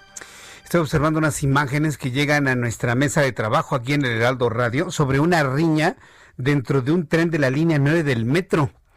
Mire, quienes hemos abordado el metro en algún momento de nuestras vidas y que hemos tratado de entrar como cual sardinas dentro del metro, sabemos perfectamente bien que todos entramos en la misma idea de que como el tren va lleno, pues todos tenemos que echarnos para un ladito, ni modo, ni, ni modo, ¿no? Ni modo. Con todos los toqueteos que eso implica, ¿eh? Ah, porque bueno, imagínense, a todos nos ha tocado de repente una, una mano por ahí, ¿no? Entonces, pero estoy consciente, ¿no? Va muy lleno, necesito ir, pues ni modo, me aguanto lo que me tengan que aguantar. Hombres y mujeres. Pero nunca me había tocado ver una riña dentro del tren completamente lleno. ¿Se imagina?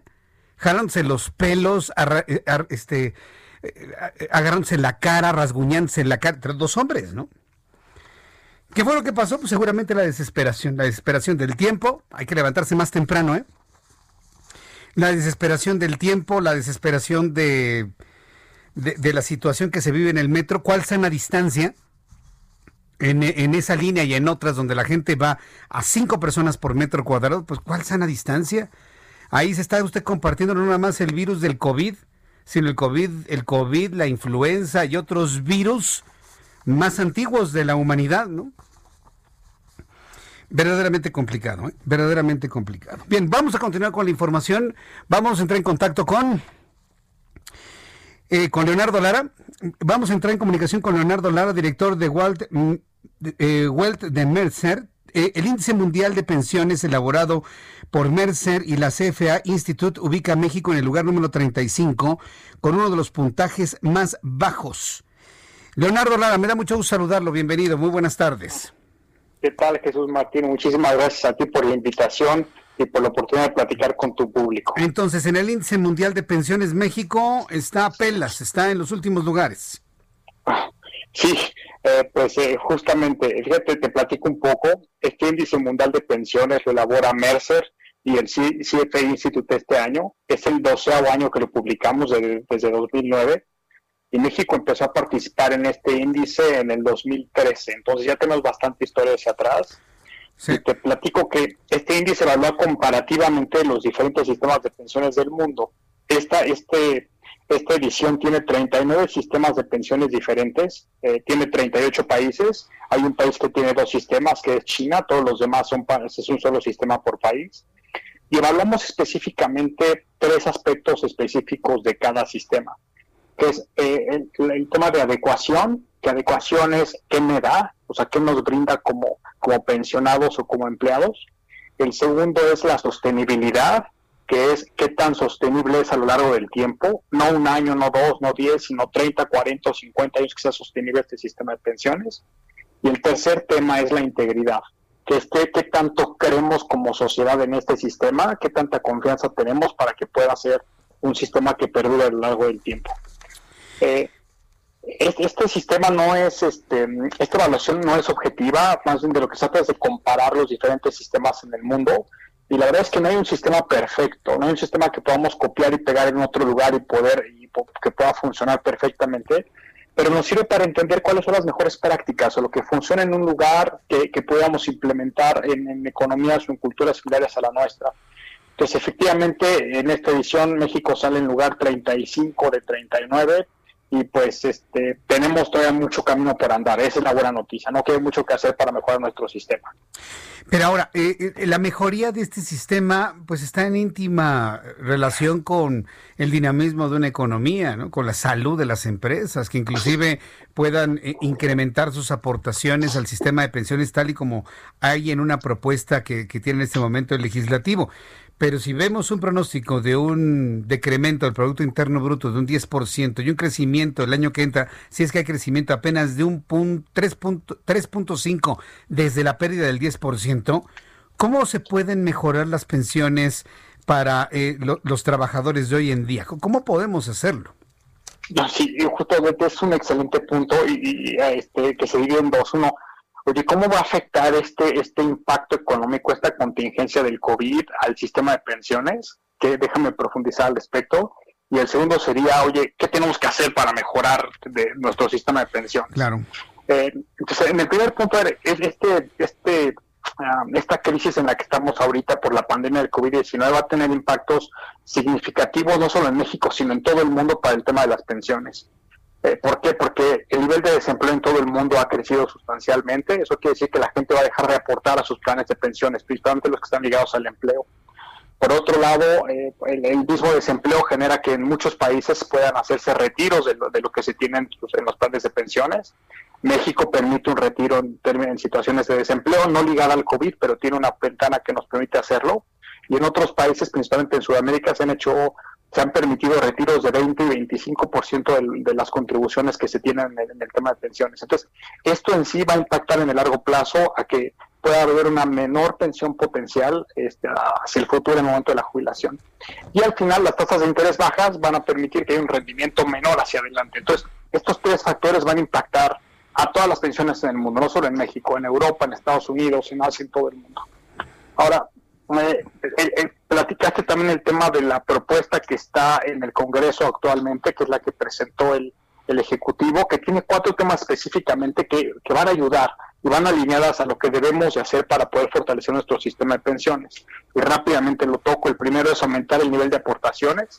Actualmente es de 6.5% y se va a aumentar hasta 15% en ocho años. Hasta terminaremos en 2030. El segundo es 19 semanas de cotización para tener acceso a una pensión mínima garantizada. Eh, y esto va a permitir que mucha más gente, muchos más empleados puedan tener el beneficio de la pensión. Actualmente en nuestro sistema solamente el 30% de la gente podrá tener una pensión y el restante 70% tendría una negativa de pensión. Con este ajuste, eh, las estimaciones dicen que el 80% de la gente podrá tener el beneficio de la pensión mínima garantizada y otro de los puntos es también aumentar la pensión mínima garantizada para que sea suficiente para poder mantener el nivel de vida digno de, los, de los trabajadores. Y el último, reducir el tema de las comisiones de las AFORES. Estos cuatro puntos que se incluyen en la, en la, este, en la propuesta de, reforma son de los puntos principales que deberíamos de poder avanzar para poder fortalecer nuestro sistema de pensiones. Ahora, todavía estamos lejos, hay mucho más por hacer pero definitivamente son pasos en el sentido correcto para fortalecer nuestro sistema de pensiones. Pues eh, cuando yo lo, escucho de esa manera y entendemos cuál es el proceso que vamos a visualizar de aquí a ocho años, hay personas que me lo comentan en las redes sociales, lo escuchan tan complejo, lo escuchan tan complejo que se alejan del mismo asunto. Es más, hay personas que ni siquiera saben dónde tienen, en qué afore tienen sus ahorros. Es decir, ¿de, de qué manera podemos hacer esto de una manera más sencilla, más amigable? Más, ¿cómo decirlo?, ergonómica, ¿no? Para que de alguna manera la gente pueda de alguna manera contagiarse la necesidad de saber en dónde está su dinero, cuánto tiene de dinero y cuáles son sus derechos en función de la, de la ley para cual cotizan. ¿Cómo hacemos esto? Sí, Jesús Martín, fíjate que este punto es súper relevante. Y el tercer pilar de, que evaluamos en, este índice, que es el de la integridad, justamente habla de eso. Eh, ¿Cómo puedo confiar en el sistema de pensiones que tengo? ¿Cómo tengo yo la comunicación? ¿Cómo recibo la comunicación del gobierno o en nuestro caso de las AFORES para que yo me sienta cómodo aportando, para que tenga conciencia de dónde están mis recursos, de la importancia que tiene ahorrar para este para mi pensión y que me sienta que me sienta con la tranquilidad de que mis recursos están bien invertidos, bien administrados y que me van a ayudar y me van a dar un valor adicional en el largo plazo. Justamente uno de los puntos más importantes en los que vamos a trabajar es en comunicaciones periódicas y desarrollar una cultura de ahorro y de ahorro para el retiro en México, que es uno de los principales puntos que nos hace falta. Este, yo creo que es uno de los, de, los detalles en los que debemos que trabajar fuertemente y se requiere esfuerzo eh, eh, no solamente de las AFORES, sino del gobierno. Necesitamos desarrollar, eh, fomentar la transparencia, y la, la transparencia y la confianza en nuestro sistema de pensiones, definitivamente. Esto alineado a una regulación idónea, ¿no? Para obtener rendimientos adecuados en la jubilación con base en políticas, en políticas adecuadas. Bien, pues yo quiero agradecerle mucho eh, a Leonardo Lara toda esta explicación. Por favor, una forma de contacto, alguna página en internet, algún teléfono o bien redes sociales para que el público pueda conocer más de ustedes, por favor. Por supuesto, Jesús Martín, muchísimas gracias. Este, mi nombre es Leonardo Lara, este, estamos en Mercer y si se, pues, si, si accesan a mercer.com diagonal LA, ahí está toda la información. También tenemos el contacto en Twitter y en, y en Instagram, encantados de, acompañarlos y de poder ayudarles con toda esta información. Ahí está también el reporte completo para que puedan tener todo el reporte y poder analizarlo tan a profundidad como lo requieran. Correcto. Muchísimas gracias por el tiempo, Jesús Martín. No, hombre, gracias a ustedes por el conocimiento y por el aporte aquí en el Heraldo Radio. Muchas gracias, hasta la próxima. Gracias, hasta luego. Leonardo Lara, director de Well de Mercer, mercer.com, así entre para conocer más sobre el asunto de, de pensiones, fondos de ahorro para el retiro. Y bueno, pues conociendo precisamente sobre el lugar donde se encuentra nuestro país, se trata de que por, eh, o sea, ¿qué, ¿qué se busca con este tipo de información? Que usted esté, por favor, muy atento de sus ahorros, lo que usted tiene, dónde los tiene, eh, empoderarse de ese dinero. Yo sé que a lo mejor si usted es muy joven no lo va a ver de aquí en 20, 30 años, pero empodérese de la información por lo menos, de verdad. Porque vuelvo a lo mismo, si vuelve a haber algún peligro, alguna intencionalidad, alguna insinuación, un madruguete que nos puedan hacer para despojarnos del derecho que usted y yo tenemos de tener nuestros ahorros en una institución privada como es una Afore, al ratito no se queje, al ratito no, no, no me ande diciendo, oiga Jesús Martínez, es que los medios, no, nada. Los medios hemos trabajado muchísimo para informarle a usted. Ahora usted tiene que hacer lo propio tiene que hacer lo suyo, tiene que empoderarse de su información y de su dinero, dónde está por lo menos, saber cuánto le rinde, en qué afore se encuentra, cuál le conviene más, cambiarse si así lo necesita, exigir su estado de cuenta. Es lo primero que tenemos que hacer, lo básico, lo elemental. Ya después vendrán todas las, eh, las cuestiones más a profundidad, qué le conviene, qué no le conviene, si lo sube, si lo baja, si lo saca, si no lo saca, en fin. Ya, o se invierte, por ejemplo, en aportaciones eh, voluntarias. Son las 7.42, las 7.42 hora del centro de la República Mexicana. Ya tenemos los números de COVID, ya tenemos la información sobre COVID-19. Ayer no le di COVID, fíjese. Pero bueno, hoy sí le doy los números de COVID para que no se nos eh, pasen, para que no se nos vayan, le doy los números de COVID con base en las, en las noticias que está dando a conocer eh, la Secretaría de Salud. Al día de hoy, según informes de la Secretaría de Salud, 860 mil 714 contagiados de COVID-19. Es decir, de ayer al día de hoy se ha incrementado la cifra en 5.788. Ayer lunes había poquito más de 3.000.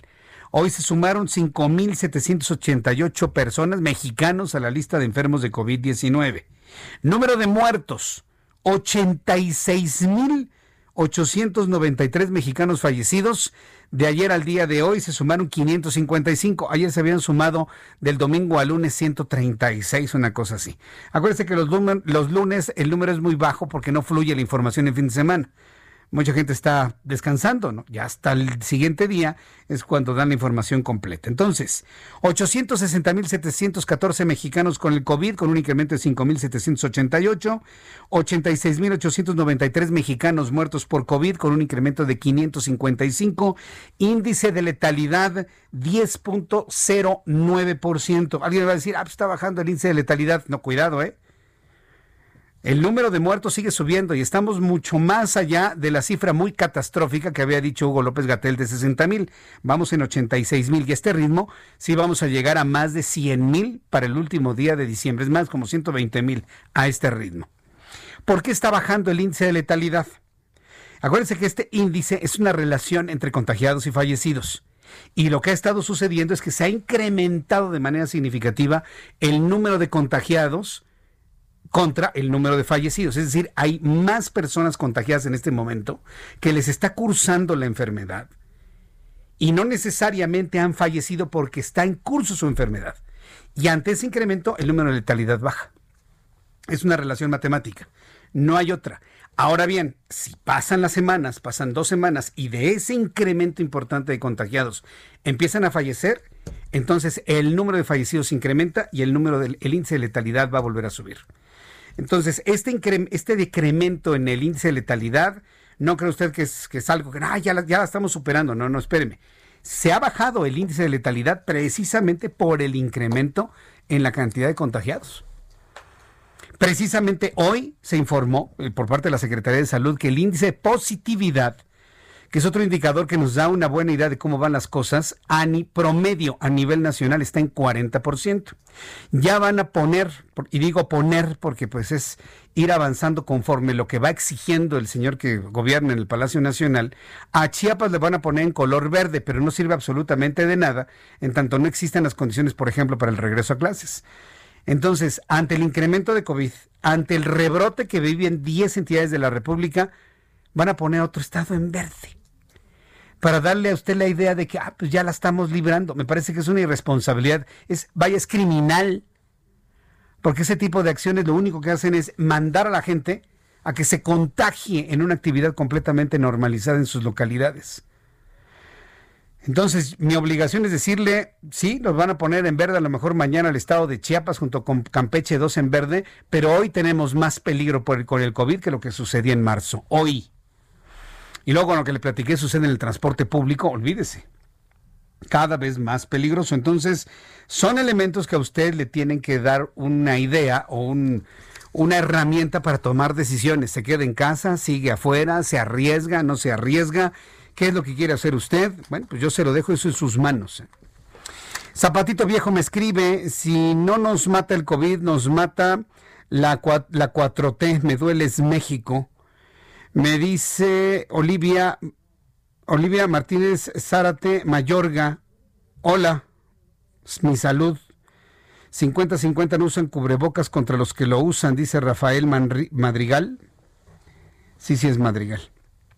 Eh, dice Roberto Agustín Ramírez, que no quiere al presidente de la República. María Inés Rojas, Jesús Martín, por favor, manda un saludo a Pepillín, sobrino de Huicho Chilihuili, y que, es, que se encuentra enfermo. Bueno, pues un saludo a Pepillín y también a Chilihuili, que nos están observando, viendo y comentando a través de nuestro chat en vivo.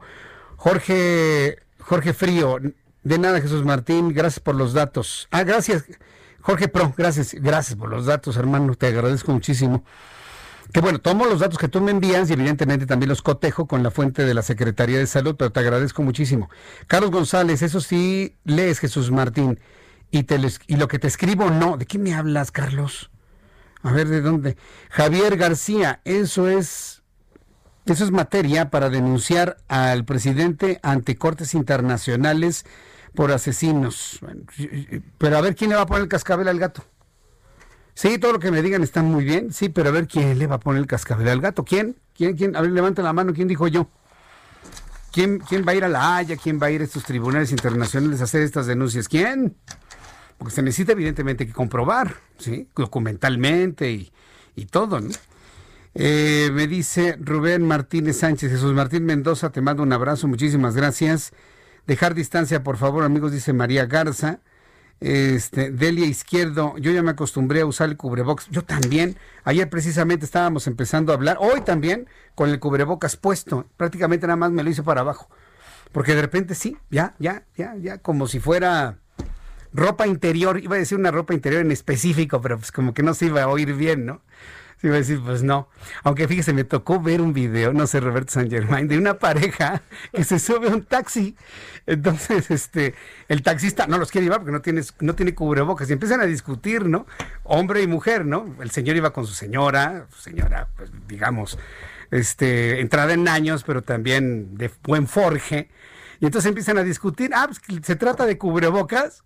Entonces ya se pone, se pone, se quita un sostén y se lo pone como cubrebocas. Se quita el calzón, bueno, la pantaleta, y esa se la pone al marido, ¿no? Para que, para que entonces, y ahí el taxista cuando ve eso, bueno, ahora sí los puedo llevar, ¿no? Divertidísimo el video. Yo no sé si sea eh, armado o no armado, si fue real o no fue real la discusión. La mujer se veía muy enojada. Me dice, ah, bueno, pues se trata de cubrirle la cara a mi marido, pues órale, ¿no? Se baja el, el calzón y se lo ponen. Digo, le estoy dando una idea por si se le olvida el cubrebocas en algún lugar a usted, ¿no? Bueno, son las 7 con 49, ya vamos a cosas más serias. Robert San Germain no para de reírse, mi querido Roberto, bienvenido. ¿Qué tal? ¿Qué Jesús Martín? Sí, el video, ¿no? Sí, ya sé cuál, de, de, cuál habla, sí, también este, sí llama la atención, ¿no? Pero pues entonces si van a hacer eso pues laven bien sus chones. Porque si en eso estás pensando, ¿no? Sí, que estén bien lavaditos. Sí, por lo menos, ¿no? Porque si no, imagínate, ¿y si hay embotellamiento? No, pues espérame. ¿Y, qué va a ser que se los pone al derecho, al revés, por delante y por detrás? pues ya uno lo sabe, ¿no? Bueno, ya, entrado, ya entrando en gastos, pues ya mira, cualquier cosa para estarnos cubriendo de esta pandemia, porque está durísimo. Sí, está durísimo. Ya, hablando en serio, la verdad es que este rebrote y luego con lo que hemos enterado de amigos, compañeros, vecinos y demás, de que llegan hasta el hospital. Hay personas que son tan vulnerables al virus que se van al hospital y otros que les pasa pero como si nada. Sí, o, es más, hay algunos que ya tuvieron y no saben. Ah, les dio y ay, ¿a poco medio? sí, también eso, pero Hoy vamos a hablar ya de la Serie Mundial, porque ya inició, ya, están en, la segunda entrada. La segunda entrada. Están bateando ahorita los Dodgers. Clayton Kershaw se metió en problemas en la primera. El equipo de las rayas de Tampa dejó dos hombres en base. Pudieron sacar esa entrada en cero los Dodgers. También los Dodgers en la primera entrada dejaron a un hombre en base. Pero ahí está bueno y ahorita tenemos a hombre en base en la primera de los Dodgers y estaba bateando Jock Pederson esperando ya a ver si se envasa o por lo menos sacan out. Están dos outs y ahorita podría terminar ya la segunda entrada. Vamos a ver si Dave Roberts aguanta mucho a Clayton Kershaw, que le ha costado bastante trabajo, amigos. Como ustedes saben, eh, pues está maldito este hombre porque no puede ganar en postemporada, no puede ganar en Serie Mundial. En la temporada regular es el mejor pitcher que puedes tener. Pero ya en los playoffs y en la Serie Mundial, mi querido Jesús Martín, no sé si es la presión, no sé qué le pasa, pero le cuesta muchísimo, muchísimo sacar los outs. Pero ahorita parece que va bien, acaba de terminar la segunda entrada, ya nos vamos a la tercera. 0-0. Es un buen duelo de picheo. La verdad estamos viendo una buena serie mundial, sobre todo dos equipos. Los Dodgers fueron el equipo que más ganaron en la temporada, en, esta temporada corta, que fue de 60 partidos. Los Dodgers tienen muy buen récord y además es el equipo que más jonrones dio en toda la temporada. Entonces, vamos a ver si Cody Seager, que es el jugador, el MVP de la Liga Nacional, puede tener otra vez esta pólvora que lleva en el bat, porque este hombre cada vez que le pega la vuela. Pero ahí va poco a poco y vamos a ver, como les digo, Clayton Kershaw cuánto le puede aguantar al señor Dave Roberts, amigos, porque hemos visto que de repente cuando se cae es de terror, porque le meten de dos a tres carreras y además deja jugadores en base y le cuesta mucho trabajo a los relevos sacar los outs. Así que estaremos muy al pendiente y como ustedes saben, pues van a ser a ganar 4 de 7. Y veremos si los Dodgers son... Fíjate, es un maleficio. Qué chistoso es. Tres equipos de azul traen este maleficio. Los Dodgers, más de 30 años de no ganar una serie mundial. El Cruz Azul, más de 20 años de no ganar un título. Y los Vaqueros de Dallas, también, más de 20 años. Los tres son azules. Ah, ¿Qué pasará? No sé, ya no haré ninguna observación al respecto del color azul. ah, bueno, entiendo, entiendo por qué, mi querido amigo. Y yo ayer lo vi. Señores, ya tienen, si no ganan los Dodgers, ya tienen a quien echarle la culpa, ¿eh? Sí. Lo vimos con la franela. Sí, por supuesto. Ya, ya, ya. ya, ya Ahí te hablan, Orlando, tú que vienes de azul, mira. No, no, no, no. Pero él es americanista, ¿eh? Sí, no, hablo de otra persona. Ah, ya. Un amigo tuyo. Ah, ya sé por Ya sé por quién. Es mi cuate, ¿verdad? Cuate, cuate, cuate. Sí, ya sé que quién Ya sabes quién te digo, ¿no? Le ha llovido. Bueno, le ha llovido porque tiene su chamba. Hecho un desastre. Ah, pero sí está bien metido en el base. Qué tristeza. Amigo, hay prioridades en la vida. Sí, el béisbol. Y ah, yo, vi una, yo vi un mensaje muy fuerte sobre ese tema, ¿eh? Sí. De los niños con cáncer. Ah, no, claro. Sí, estuvo durísimo, y, ah, sobre todo por esa parte, ¿eh? Mira, a, mí lo que me sorprende no es precisamente el, el, comparar con los niños con cáncer, es precisamente que no, no les importa. No, por eso, fue lo que dijeron. ¿Por qué no le ponen las franelas a los niños con cáncer y así los van a pelar? Pues sí. Fíjate. Está feo, ¿no? Está, está, muy feo. Yo creo que tenemos que hacer un llamado a nivel internacional para ayudar a los niños con cáncer, porque yo no veo aquí nomás cómo, ¿eh? Pero mejor hablemos del béisbol. Bueno, ¿de qué quieres hablar? De... ¿Cuánto me queda? 30 segundos para despedirnos en el programa. ¿De qué quieres? Seguimos con lo de cómo te vas a proteger en un sí, Te encantó, ¿verdad? Lo del video. Ah, bueno, pues es que bueno, ya te tienes que reír, ni modo, que pues a llorar como me, Mejor nos ponemos a reír y ya nos vamos, mi querido Roberto. Muchísimas gracias. mañana platicamos cómo va la Serie Mundial. Ya nos vamos a nombre de este equipazo de profesionales de la información. Lo espero mañana en punto de las 6 de la tarde, Heraldo Radio, y a las 2 por el 10 en televisión. A las 2 por el canal 10. Jesús Martín Mendoza le agradece. Que tenga buenas noches. Hasta mañana. Esto fue las noticias de la tarde con Jesús Martín Mendoza. Heraldo Radio. La HCL se comparte, se ve y ahora también se escucha. When you make decisions for your company, you look for the no-brainers. If you have a lot of mailing to do, stamps.com is the ultimate no-brainer. Use the stamps.com mobile app to mail everything you need to keep your business running with up to 89% off USPS and UPS. Make the same no-brainer decision as over 1 million other businesses with stamps.com. Use code program for a special offer. That's stamps.com, code program.